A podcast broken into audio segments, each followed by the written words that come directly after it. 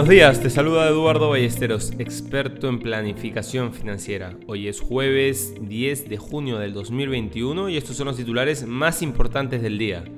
En el plano local, el día de ayer los sectores construcción, consumo e industrial nuevamente fueron los únicos en acumular ganancias. El sector financiero fue el más golpeado retrocediendo un 7.72%.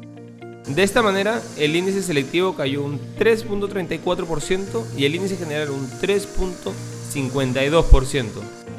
Por su parte, el precio del dólar retrocedió hasta los 3.85.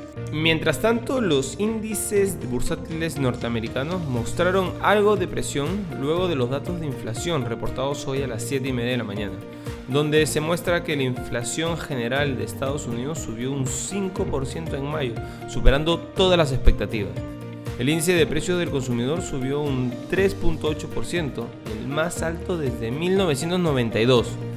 Haciendo doble clic vemos que el índice de los coches y camiones usados siguió subiendo con fuerza, aumentando un 7.3 el mes de mayo. Las tarifas aéreas por su parte aumentaron un 7% en mayo después de aumentar un 10.2% en el mes anterior. Los precios del oro cayendo, presionados por la firmeza del dólar, y los precios del petróleo rebotan un día después de caer por los datos que indican una débil demanda de combustible en la temporada de conducción en Estados Unidos. Por otro lado, nos movemos al campo regulatorio, ya que el presidente de la SED, Gary Gensler, se dirigió ayer a los medios de comunicación para impulsar la actualización de la normativa, buscando que los mercados sean lo más eficientes posibles.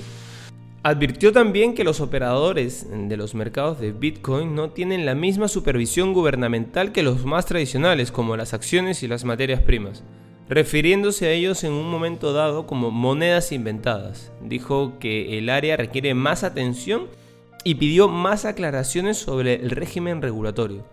También hizo comentarios sobre los meme stock, argumentando que podría existir un conflicto de interés inherente entre este método de generación de ingresos y la responsabilidad de un corredor de proporcionar la mejor ejecución. Esto en una clara alusión a la estructura de negociación barata que ha sustentado la inversión minorista activa. Culminó señalando que no hay una inversión gratuita, ya que alguien está pagando por los datos y el flujo de órdenes del operador. No queremos irnos sin mencionar que al 99% de actas contabilizadas, Pedro Castillo lidera el conteo oficial de la OMPE con una diferencia de 71.000 votos aproximadamente. Por su lado, el día de ayer Keiko Fujimori en una conferencia de prensa presentó 802 recursos de nulidad para dejar sin efecto la votación que Pedro Castillo obtuvo en algunas mesas de sufragio, sobre todo en el centro y sur del país. Dichas actas representan alrededor de 200.000 votos, y si a estas actas le sumamos las 1.200 actas observadas, tenemos en total un medio millón de votos en juego, lo que significa que aún nada está dicho. Inversiones al día ya gracias a NR, la manera más inteligente de invertir en el extranjero. Contáctanos. Este es un espacio producido por Mindtech. Te deseamos un feliz jueves.